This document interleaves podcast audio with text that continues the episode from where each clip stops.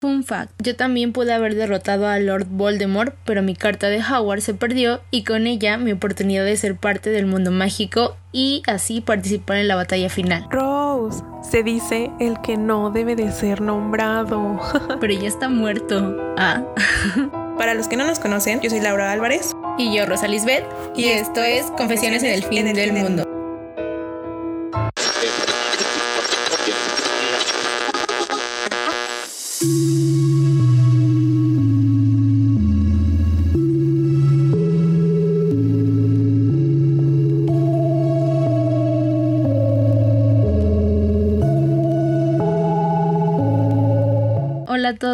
¿Cómo están sobrevivientes? No sé si a ustedes también les ha pasado, pero durante todo este tiempo que llevamos de cuarentena, yo ya he tenido insomnio, intenté aprender un idioma nuevo, acabé como tres series, hice manualidades y disque postres, me he quedado dormida hasta muy tarde, me he desvelado, disque he empezado a hacer ejercicio y a pesar de todo eso, a veces siento que no he aprovechado muy bien el tiempo en estos últimos cuatro meses y no sé ustedes, pero en este episodio queremos hablarles sobre la nostalgia por tiempos pasados, de cuando éramos felices y no lo sabíamos. Y quizá todo esto nos surgió a raíz de la cuarentena y de la imposibilidad de poder realizar muchísimas actividades que teníamos pensadas desde el año pasado y que pues queríamos realizar justo en este 2020, pero ¡pum! pandemia mundial, ¿no? Sí, creo que a la mayoría de nosotros la cuarentena pues nos ha dado mucho tiempo para pensar y más que nada añorar nuestra vida antes del COVID-19. Bueno, eso y también nos ha provocado unos cuantos mental breakdowns a las 3 de la mañana. Jeje.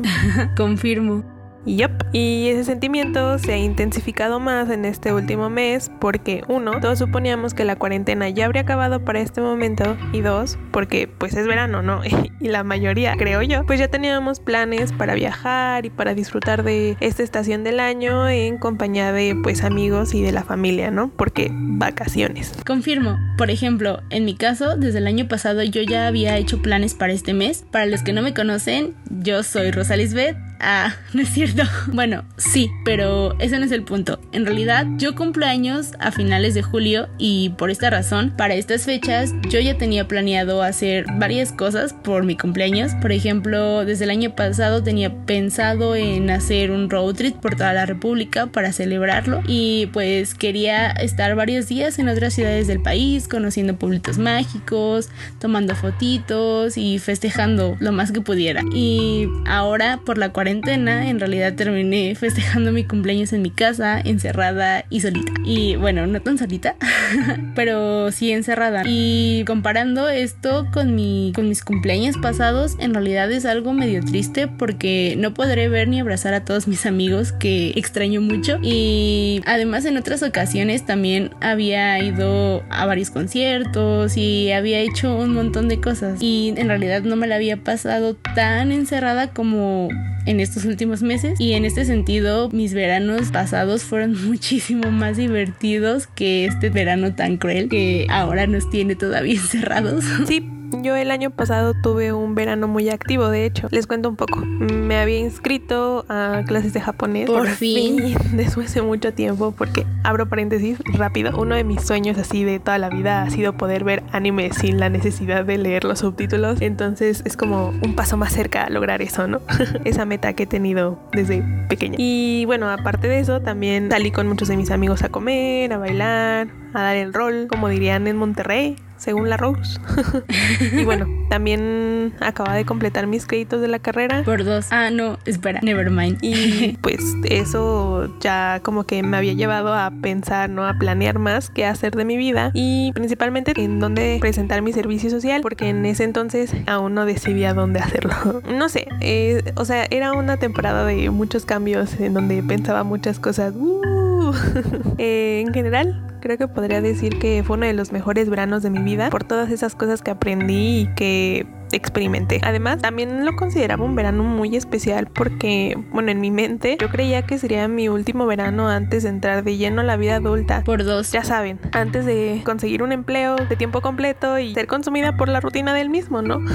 porque pues eso pareciera que es la vida adulta. y además de eso, también he empezado a añorar mucho mi vida de hace un año. Más bien, además de añorar mi vida de hace un año, la cuarentena también me ha hecho recordar cosas que viví cuando estaba en la prepa, incluso en la primaria, porque principalmente porque podía salir, ¿no? Podía, por ejemplo, cuando estaba en la primaria, podía salir a jugar con mis vecinas en la azotea de mi edificio hasta las 10, 11 de la noche y así. Extraño mucho tener contacto con otras personas.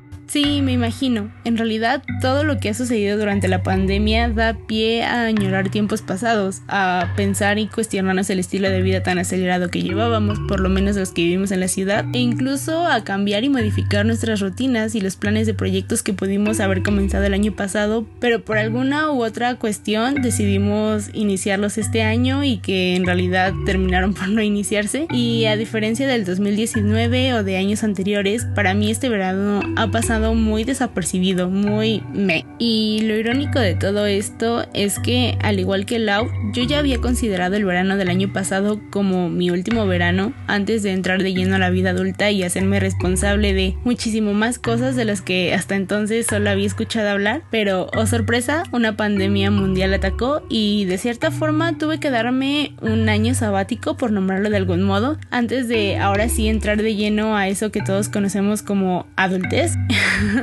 y de cierta manera no era lo que esperaba, pero ya aprendí a aceptarlo. Sí, sí, creo que a todos nos obligó a cambiar nuestros planes para este año, ya sea que los hayamos cancelado o que los hayamos aplazado.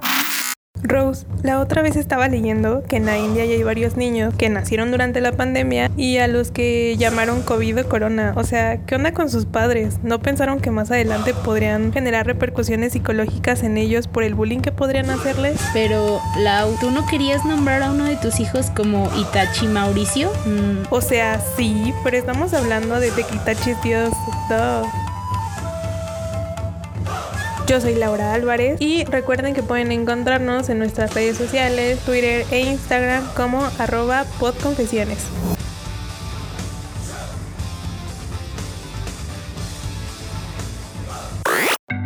Otra de las cosas que más me gustaría rescatar de lo que ya dijo Rose es que la cuarentena ha alterado nuestra percepción del, tiempo. Ya llevamos la mitad del año y de alguna forma yo no siento que haya pasado tanto tiempo. Es como muy difícil o extraño de explicar porque Ajá. a veces creo que seguimos en mayo y que aún queda mucho más del 2020, pero por otra parte también he llegado a sentir que ha pasado mucho tiempo desde que iniciamos el 2020, ¿no? Y creo que eso se debe en parte a todos los eventos que ocurrieron entre enero y junio de este año. Mm, por enlistar algunos están los incendios en Australia, la posible tercera guerra mundial entre Estados Unidos e Irán también a inicios del año, el, rumor ¿no? de la muerte del tío misiles, aka uh, Kim Jong-un, el líder de Norcorea. Chiste internacionalista. el ataque de las abejas asesinas, los ovnis, obviamente la pandemia, regreso de Anonymous y el posible fin del mundo en junio. Guiño, guiño. no sé, han pasado tantas cosas que procesar eso en tan solo 6, 7 meses, pues a veces como que mi cerebro no puede contando, ¿no? Y bueno, ya ni menciono también que pues la cuarentena ha hecho que no sepa ni en qué día vivo, a veces, o sea, no siempre. Mm, hace poco justo le decía a mi mamá que creía que era viernes cuando en realidad era lunes, o sea, mm, fue muy extraño esa situación. ¿En serio? Creo que no me ha pasado tan así. Sí he perdido la percepción del tiempo en algunas ocasiones, pero sospecho que lo que más me ha mantenido cuerda es saber qué tengo que hacer en ciertos días de la semana. Y quizá esto se va a escuchar un poco tonto, pero yo aún sigo anotando cosas en mi agenda y de cierta manera el continuar escribiendo qué hago durante mi día me ha ayudado a sentirme productiva, aun cuando solo escriba que he visto una serie o que cambié un mueble de lugar o que fui a desayunar más temprano que otros días o cosas así. Sin embargo, también he tenido la misma sensación que tú, Lau, de que a veces siento que los días pasan al mismo tiempo rápidos, pero también lentos. Y por ejemplo, en este momento siento que lo que viví en marzo y abril está tan alejado de ahora y sí, pero al mismo tiempo siento que apenas fue ayer cuando dejé de salir de mi casa y que ya dijeron que estábamos en cuarentena. No sé muy bien cómo explicarlo, pero tengo la sensación de estar en un bucle infinito en donde casi todos los días vivo lo mismo una y otra vez y los cambios que llego a hacer a la rutina son muy muy mínimos o en realidad no los noto hasta que ya pasó muchísimo tiempo. Como en dar y los pequeños cambios que parecen que no modifican el panorama general pero que al final del día hacen la diferencia. Algo así, pero no tan extremo. ok, no. pero entiendo perfectamente a lo que te refieres. En cierta forma, al estar dando clases durante la cuarentena, porque paréntesis, para explicar un poco esto, ayudo yo a dos profesores de la facultad en dos clases. Entonces digamos que soy como profesora adjunta y pues hemos tenido clases durante esta cuarentena, ¿no? Fin del paréntesis. Como les decía, el estar dando clases durante esta cuarentena pues también me ha ayudado, ¿no? A tener como un registro de mis días. Además, creo que en ese aspecto es, o sea, en el profesional académico, es en donde como que mmm, más cambios he visto en en este tiempo. O sea, si bien la pandemia pausó muchos de los planes que tenía para este año, creo que en el ámbito académico profesional es donde más ha avanzado y donde pues me he dado cuenta, ¿no? Que la vida sigue su rumbo y que aunque a lo mejor los cambios parezcan pocos y que pasan de forma pues muy lenta, al final eso, la vida sigue, sigue, ¿no? y eh, bueno, eso no quita eh, del todo el sentimiento de nostalgia que a veces pues me invade y que hace que añore los días antes del COVID-19. Sí, me imagino. Y en este sentido, después de tantos días en casa, sí hay varias cosas que extraño hacer. Aunque sí, es cierto que tengo que aceptar que antes tampoco salía mucho, que digamos, pero creo que las pocas veces que lo hacía lo disfrutaba bastante. Por ejemplo, ir a comer con mis amigos, caminar por las calles del centro, ir a museos o parques, estar en las islas de Seúl, ir al cine, e incluso viajar fuera de la ciudad un fin de semana es de las cosas que extraño demasiado. Y lo que quiero decir es que aunque también disfruto mucho estar en mi casa, de vez en cuando sí extraño salir y conocer otros lados. Creo que de cierta manera el salir era mi pretexto para convivir con mis amigos y familiares y como les mencioné en el episodio pasado, realmente soy muy terrible manteniendo el contacto por medio de las redes sociales y ahora que solo puedo interactuar con ellos por internet, para mí en realidad es algo un poco complicado porque no es algo que sepa equilibrar con las actividades que hago. Y muchas veces aunque intento hablar con ellos por mensaje o por, por textos o no sé, de alguna manera me es complicado. E incluso, o sea, lo que he llegado a hacer quizá es decirles de pues hay que hablar por teléfono, hay que hacer videollamada o hay que tratar de, de, ver la forma de convivir, pero no tanto por mensaje, porque sí me cuesta mucho trabajo seguir una conversación tal cual. Y eso es lo difícil porque ya no los veo y ya no hablo con ellos. Entonces la distancia y la lejanía de, del contacto que tenía con ellos está presente y pues sí me genera mucha nostalgia. Oh, I feel you, sis. Lo que más extraño es el contacto que tenía con otras personas, como les decía anteriormente al inicio del podcast. Si bien desde que teníamos, o sea, desde que terminamos la carrera, ya había amigos a los que había dejado de frecuentar, también había otros a los que seguía viendo en la facultad. Yo no soy una persona al igual que Rosa, que mantenga contacto frecuente con las personas. O sea, no es como que con todos mis amigos a lo mejor hablé toda la semana. Pueden pasar mucho tiempo desde que dejemos de hablar o desde que yo les mando un mensaje. Mm, y eso se acrecenta mucho por redes sociales.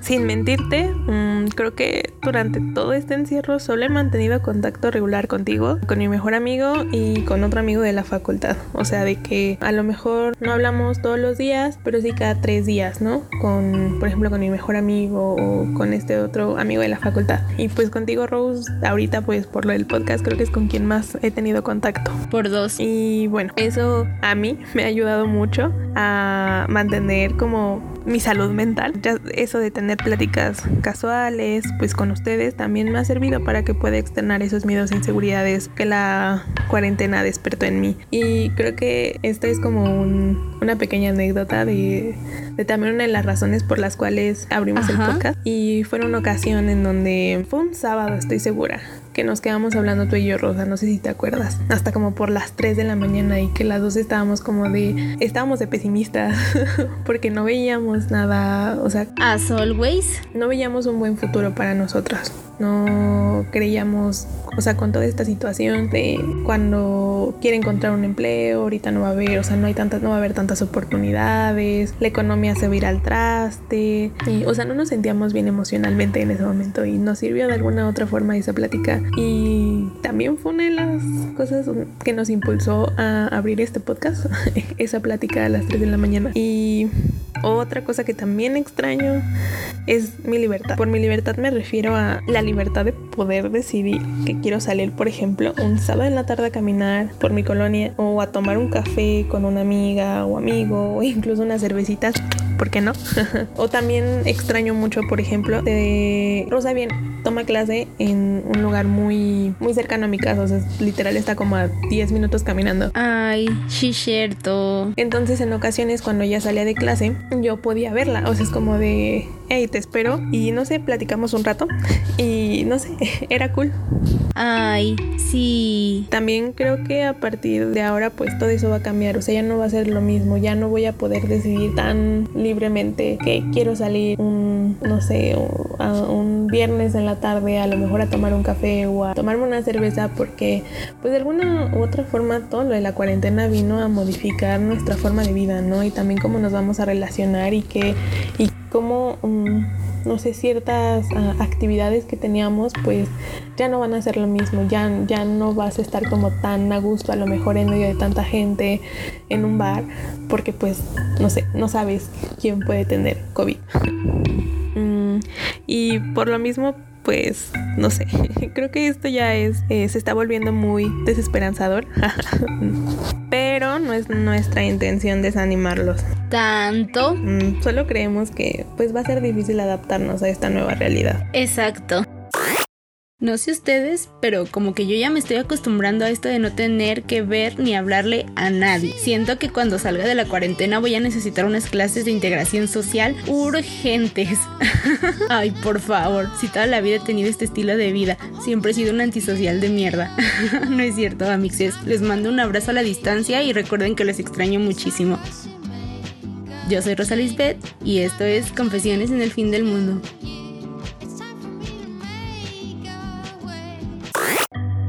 Sí, exacto. Realmente si no tocamos esos temas aquí, porque fin del mundo no sería parte de la esencia del podcast. y en realidad, ahora que todo esto acabe, entre comillas, porque a decir verdad solamente podremos reanudar actividades como antes, pero no es como que ya se haya encontrado una cura para el COVID-19. Sinceramente, yo sí me imagino un escenario súper distópico fuera de mi casa, eh, en el sentido de que muchas cosas van a cambiar o tienen que cambiar al 100% para que no nos vuelvan a encerrar por otros cuatro meses o por un año, no sé. Y si todos seguimos las medidas de seguridad, quizá ahora las reuniones en un restaurante, en un antro o en eventos masivos o en general las salidas tienen que ser completamente diferentes. Y en realidad no me molesta mantener mi sana distancia con todas las demás personas desconocidas del mundo, pero lo que sí me duele es que quizá ya no vamos a disfrutar un concierto como antes o incluso la interacción que podíamos tener con nuestros amigos, ya sea abrazándolos o bailando juntos, va a ser completamente diferente y yo sí me imagino varios escenarios súper distópicos en donde el uso de la tecnología nos va a ayudar bastante para evitar el contacto humano, pero aún así, aunque nos haga un super paro, también siento que esa parte de la falta de interacción va a ser un poco conveniente o en realidad esta parte de evitar el contacto humano, no sé, o sea, yo lo imagino porque en mi caso soy del tipo de personas que sí se la pasa dando abrazos y dando amor en general a sus amigos y seres queridos, entonces ya no poderlo hacer tal vez en público o tan seguido porque estamos manteniendo ciertas medidas de seguridad para cuidarnos, por lo menos para mí va a ser difícil y los escenarios distópicos que me he imaginado lo van a hacer más, sobre todo porque sí creo que debemos cambiar muchísimas cosas. E incluso aunque se encuentre una cura para esta enfermedad, creo que hemos visto que nuestra vida pues puede cambiar de un momento a otro, ¿no? O sea, nadie imaginaba que la cuarentena iba a durar más de dos meses y mírenos ahora. duró casi cuatro de manera formal, pues porque ya saben, se abrieron negocios y demás, pero pues igual aún se recomienda permanecer en casa si no tienes nada importante a que salir, ¿no? En general también creo que pues va a haber diferentes tipos de realidades, así como va a haber personas súper paranoicas que van a estar todo el tiempo fijándose y al lado de ellos, no sé, van a estar pensando que a lo mejor al lado de ellos alguien está contagiado de COVID y demás y no sé, no van a poder realizar bien como sus actividades. También creo que va a haber personas que pues simplemente no les va a importar y van a seguir su vida como si nada, como si nada de esto hubiera pasado, como si no hubiera más de 40 mil muertos en México, por ejemplo. Exacto. Y así. Y de alguna u otra forma ya hemos visto que eso, que eso, que, eso está sucediendo, mm, lo cual es muy triste. Pero bueno, creo que lo más importante está en que no dejemos de cuidarnos, en que sigamos respetando las medidas de seguridad y, y también pues con esto tratar de retomar poco a poco los planes y actividades que ya teníamos pensados o que antes realizábamos, ¿no? antes de, del COVID-19. A esto también quiero agregar que nada nos asegura que no vuelva a aparecer otro virus más fuerte que el coronavirus, ¿no? Más adelante. Mm, estudios ya han demostrado que el deterioro del medio ambiente también ha contribuido al esparcimiento y a la aparición de estos nuevos virus. Y yo de verdad espero que esta situación mm, alienta a los gobiernos a tomar medidas más severas en relación al deterioro y a la destrucción de los hábitats naturales, ¿no? Exacto, y eso es de las peores cosas que nos están pasando ahorita. Dejando de lado las teorías de que el COVID fue producto de un experimento en laboratorio que salió mal, mm, creo que sí es importante, ¿no? Como empezar a tomar más medidas referente a esto, porque también podría ayudarnos a prevenir este tipo de pandemias en el futuro. Eh, por último, espero que ninguno de nuestros oyentes pues haya tenido que enfrentarse a esta situación, o sea que ya sea ustedes que se hayan enfermado de COVID o que sus familiares, algún conocido, eh, pues haya tenido que pasar por esto, ¿no? Y si fue así, pues de verdad espero que ya estén mejor y que no sé, tengan una recuperación eh, sin tantas mm, consecuencias. Sí, si en algún momento tuvieron que enfrentarse a esta enfermedad, esperamos que ya se estén recuperando y que de verdad puedan seguir tomando las medidas necesarias para no volverse a enfermar o pues para que se recuperen pronto porque pues entendemos que la situación está muy complicada. Y bueno, pasando a otro tema, eh, por fin vamos a inaugurar una de nuestras secciones que no habíamos, de las que no, de la que no habíamos hablado en el podcast, que es inventario de historias. Esta sección es principalmente está dedicada a hablar y recomendar libros o cómics o cualquier material de lectura eh, que, pues pueda ser de interés para ustedes, ¿no? Y en esta ocasión quiero recomendarles yo dos libros. Eh, ambos están muy pequeños y creo que serviría para, no sé, si tienen algún bloqueo lector, pues podría ayudarles como para retomar su lectura o en caso de que, no sé, ya, ya estén aburridos, ya se aventaron todo en Netflix y ya no saben qué hacer, pues igual, se lo pueden leer. Eh, también quiero aclarar que estas recomendaciones las hicimos pensando en el sentimiento de nostalgia que de alguna otra forma nos ha provocado el COVID en nosotras respecto a nuestra vida anterior. y eh, estos libros de alguna otra forma también representan ese sentimiento, ya sea que se hable explícitamente de ello en el libro o que a nosotras nos, nos provoque ese sentimiento. En mi caso, el primero del que les quiero hablar es de, eh, de Carlos Ruiz Zafón. Eh, es un escritor español, bueno, era un escritor español porque falleció en junio de este año. Eh, Marina su primer, fue su primer libro publicado y la historia se desarrolla en Barcelona, más o menos como de septiembre a febrero. Eh, ese es como el periodo, o sea, otoño, invierno, más o menos es la temporada que, que es en donde se desarrolla la historia en Barcelona y tiene como protagonista a Marina y a Oscar. Quien narra la historia es Oscar, pero, pero realmente eh, en la historia ah, Marina va a ser un elemento muy importante para él. Eh, la historia es contada después de años de que sucedió y eh, trata de estos dos chicos en donde ambos son adolescentes, tienen 15 años y se enamoran. Es como la historia del primer amor. Pero, pero, pero, pero se va a desarrollar, o más bien ellos se van a enamorar, mientras van descubriendo un misterio que se aloja en el barrio de Marina. Ahí, al principio, o al menos esa parte de la historia, puede parecer un poco como de terror. a mí al menos me, me, dio, me daba miedo cuando la estaba leyendo. Ajá. Pero bueno, ya también van a descubrir por qué puede ser de terror y así. también... Eh, el segundo libro del que les quiero hablar se llama La más oblera de Mónica Lavín. Este libro es muy especial para mí porque fue de los primeros libros en donde yo dije, damn, este libro se va a convertir en uno de mis favoritos. Me lo dejaron de leer en la secundaria, creo que en segundo año. No es cierto, en tercer año. Lo leí en tercer año de secundaria. Y eh, trata de esta chica que se llama Andrea.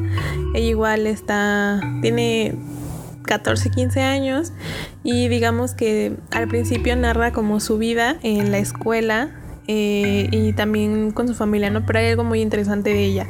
Nunca se ha enamorado y en teoría ya no tiene em, la intención de hacerlo. ¿Y por qué? Porque está súper enfocada en el club de básquetbol. A ella le encanta jugar básquetbol, es su pasión. Y entonces está enfocada en ello, ¿no? Es su vida prácticamente.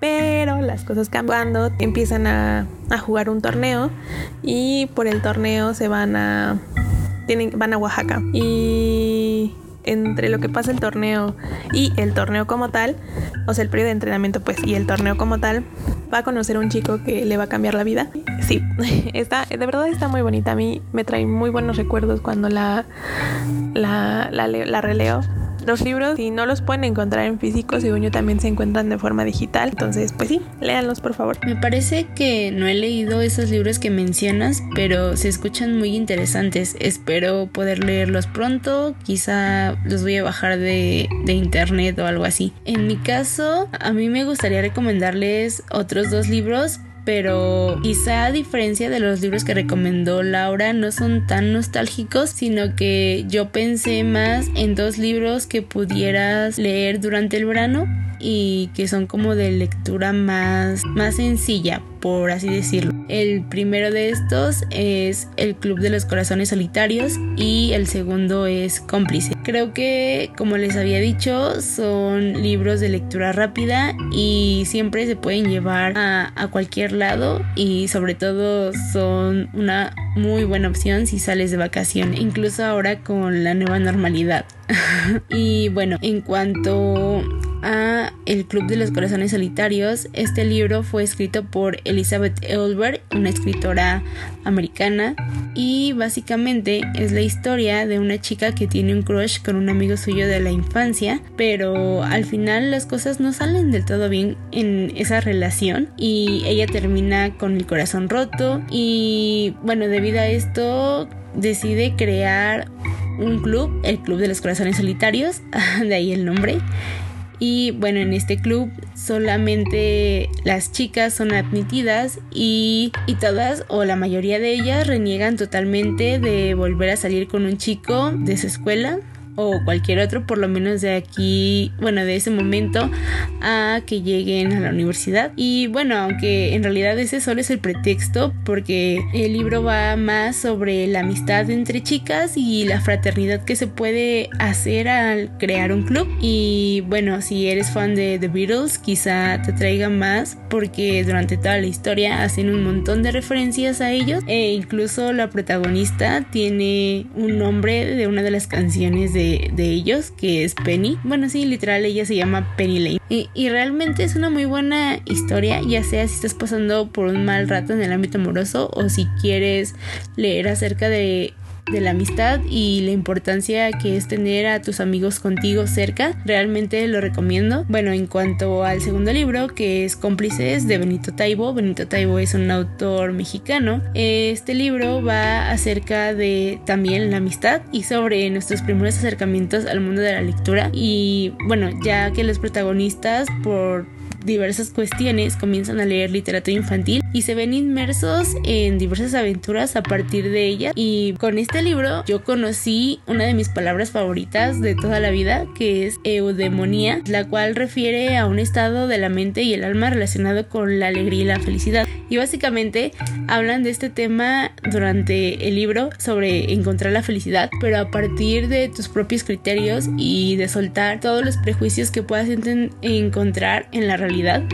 Y pues todo esto va de la mano de tus primeros acercamientos con la lectura y con los primeros libros que tú encuentras y sobre todo con una de las protagonistas porque ella está buscando a sus heroínas femeninas y ay, es es un libro maravilloso en realidad. Estos dos libros son muy buenas recomendaciones en cuanto a libros de verano, por así decirlo. Y pues si quieren pasar un buen rato, pueden leerlos, los recomiendo muchísimo me parece que de el primero del Club de los Corazones Solitarios sí hay una versión en PDF, pero de cómplices no he visto. Fun fact, yo tengo agregado en Facebook a la escritora de El Club de los Corazones Solitarios y en mi cumpleaños me mandó un mensaje de felicitaciones y realmente, no sé, es muy bonito que una de tus autores o un autor al que tú has leído te escriba para felicitarte por tu cumpleaños.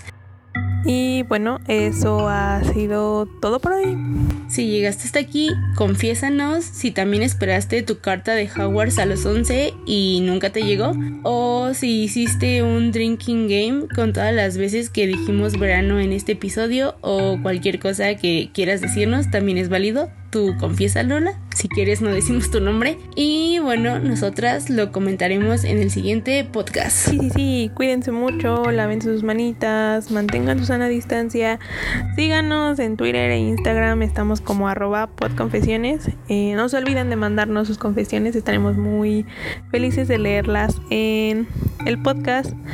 Y sí, nos escuchamos en el siguiente episodio. Se cuidan. Bye. Nos vemos. Adiós.